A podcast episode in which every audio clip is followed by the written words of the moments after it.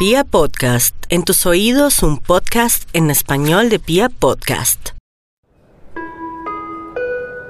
Salida del vuelo Iberia 8063. Señores pasajeros, embarquen por la puerta número D65.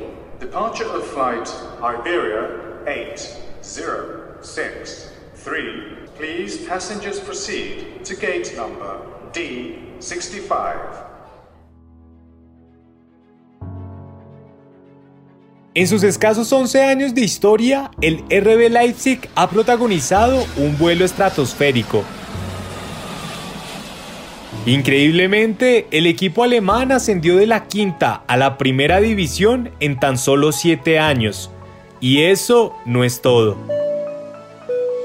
En su primera vez en la Bundesliga, quedó en la segunda posición tan solo detrás del todopoderoso Bayern Múnich. Y hoy en día, tres años después, el Leipzig es la sensación en Europa, pues es el equipo más joven en llegar a las semifinales del torneo de clubes más importante del mundo. Ah, y además, su técnico Julian Nagelsmann es el entrenador más joven en lograrlo. Esto mismo nomás, eso fue lo último. 11 años después de su fundación, entre los grandes de Europa está el Arbe Leipzig. Nunca un equipo tan joven llegó a semifinales de la Champions. Detrás del ascenso del RB Leipzig está la empresa insignia del hombre más rico de Austria. Red Bull te da alas. Sin embargo, el vuelo del equipo del este alemán ha tenido varias turbulencias. El Leipzig juega con un nombre postizo, sufre reiteradas manifestaciones en su contra de parte de los hinchas alemanes más tradicionales y por su forma de emerger es considerado por algunos como el equipo más odiado del país germánico. Por eso, en el episodio de hoy, viajamos directamente a la ciudad de Leipzig para escudriñar en la construcción del equipo revelación de Alemania, que con la fuerza de Red Bull ahora es la sensación del mundo.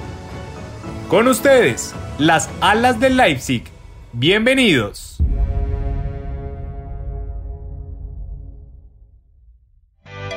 Porque los partidos de fútbol comienzan antes de los 90 minutos. Porque sabemos que es mucho más que un deporte. Y porque la pelota nunca se detiene. Aquí comienza detrás del balón. A sus 38 años, la vida del austriaco Dietrich Machist cambió para siempre. En cuestión de décadas, este hombre pasó de ser un ejecutivo de una empresa alemana de implementos de aseo personal a convertirse en el más rico de su país. Y según la revista Forbes, ahora es uno de los 60 personajes con más dinero en el mundo. Machist es el creador de la mayor empresa de bebidas energizantes del planeta, Red Bull. El éxito de su marca ha estado ligado siempre a la publicidad. Con su eterno eslogan de Red Bull te da alas, Machist ha creado un mercado ideal para su bebida a través de los éxitos deportivos.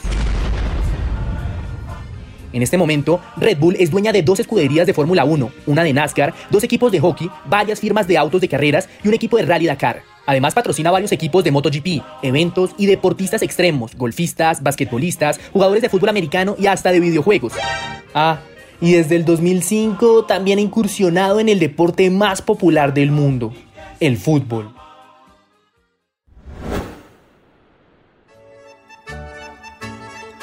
El poder de Red Bull en el fútbol comenzó con la compra del equipo del Salzburgo en 2005, que rebautizó después como el Red Bull Salzburgo. Después compró el New York Metro Stars en 2006 y lanzó el Red Bull New York. En 2007 entró en Sao Paulo con el Red Bull Brasil y en 2019 adquirió el Club y Atlético Bragantino que ahora se llama Red Bull Bragantino y compite en la primera división brasileña. En Ghana tuvo un equipo desde 2008 hasta 2014, cuando se fusionó con el equipo filial del Feyenoord Rotterdam en ese país. Sin embargo, su apuesta más pretenciosa se daría en 2009, después de una charla entre Machist y el histórico futbolista alemán Franz Beckenbauer. ¿Dónde podemos establecer el imperio Red Bull en el fútbol alemán, Franz? Si quieres un lugar para hacerte fuerte en Alemania y tener un club poderoso, tu ciudad es Leipzig, Dietrich.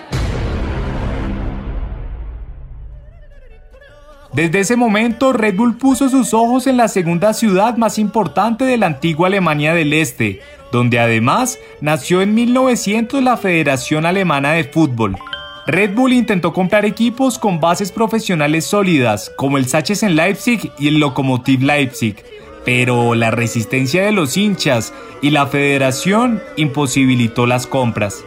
Por eso, la empresa de bebidas energizantes no tuvo más opción que comprar en 2009 el equipo más pequeño de esa región, el Magranstadt, que vivía una crisis profunda y jugaba en la quinta categoría del fútbol germánico.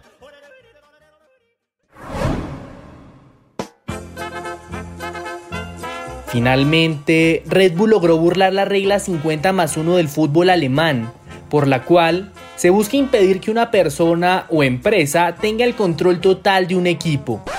Para más información, te invitamos a escuchar nuestro episodio Alemania, siempre Alemania. Para la federación, Red Bull no instrumentalizó la institución del Markranstadt, pues con algo de pragmatismo establecieron que en realidad el club no existiría sin la empresa. Sin embargo, el equipo no fue autorizado para llamarse Red Bull Leipzig razón por la cual juega con el nombre postizo de Rasenballsport Leipzig, que traduce balompié de Leipzig, y de esa forma conserva las iniciales de la empresa.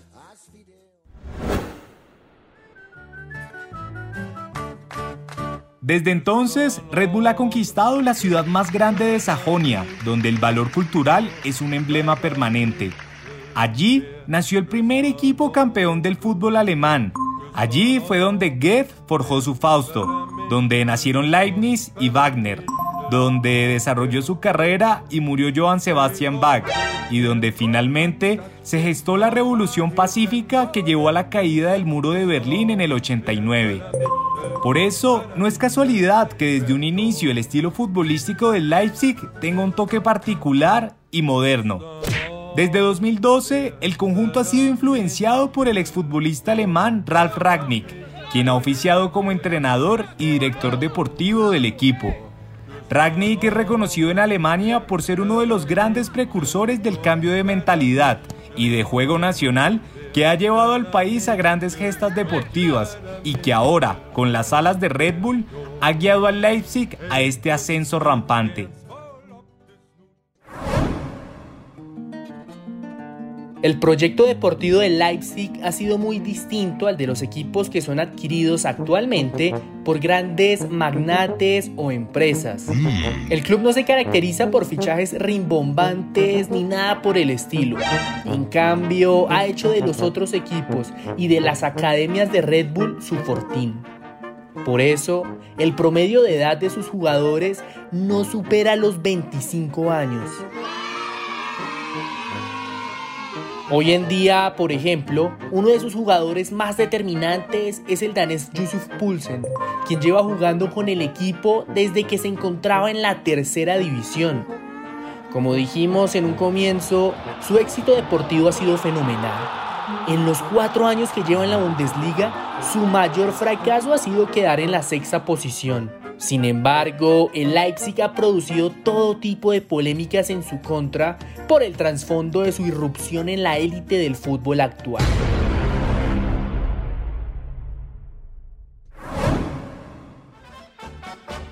En Alemania, varias hinchadas han hecho todo por hacerle la vida imposible al Leipzig.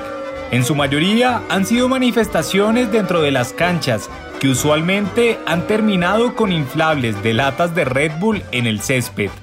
Y en las gradas han aparecido distintos carteles, como aquel del Mystic Unión Berlín en el que se leía claramente, La cultura del fútbol está muerta en Leipzig. Inclusive la situación se ha pasado de tono cuando varios jóvenes jugadores del Leipzig han llegado a ser amenazados por algunos ultras de otros equipos. La polémica también llegó a nivel continental, cuando el Leipzig tuvo que enfrentarse con el equipo hermano del Red Bull Salzburgo por la Europa League. Sin embargo, la UEFA evitó la polémica, escudándose en el mismo argumento que dio la Federación Alemana para que el equipo de Leipzig pudiera constituirse.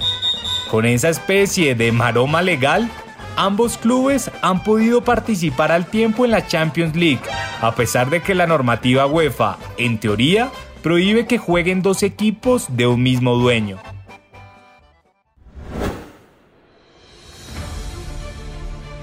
A pesar de todas las polémicas, el RB Leipzig sigue cosechando éxitos en materia deportiva. No por nada, está deslumbrando ante los ojos del mundo mientras sigue sorprendiendo en la fase definitoria de la Champions League.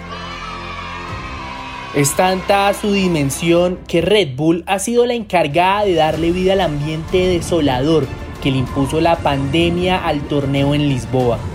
En este momento, el único aviso publicitario que tiene que ver con la Champions es de su propiedad y se lee como una genialidad comercial más.